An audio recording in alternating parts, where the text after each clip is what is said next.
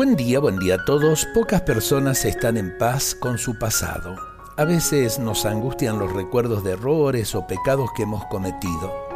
No nos perdonamos a nosotros mismos, no nos aceptamos con ese pasado o con aquel error. Eh, otras veces lo que nos hace daño son los recuerdos de sufrimientos que hemos vivido.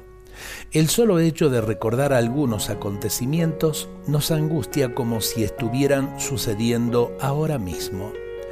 Puede ocurrir que los recuerdos no sanados de errores y malas experiencias nos lleven a cometer errores semejantes. El que no acepta su pasado en paz tiende a repetirlo de variadas maneras. Otras veces nos dominan los resentimientos por desilusiones y desengaños o por agresiones que hemos recibido.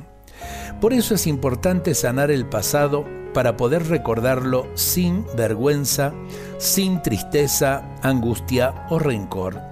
Se trata de colocar ese pasado ante los ojos del Señor, dialogando con Él sin esconderle nada.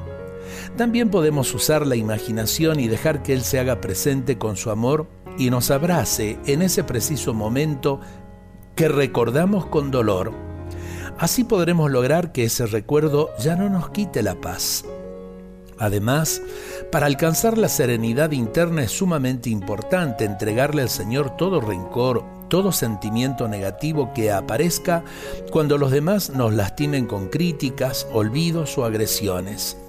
Si no tratamos de descargar rápidamente esos malos sentimientos en la presencia del Señor, pidiéndole que nos libere, luego se convertirán en recuerdos que nos quitarán la paz.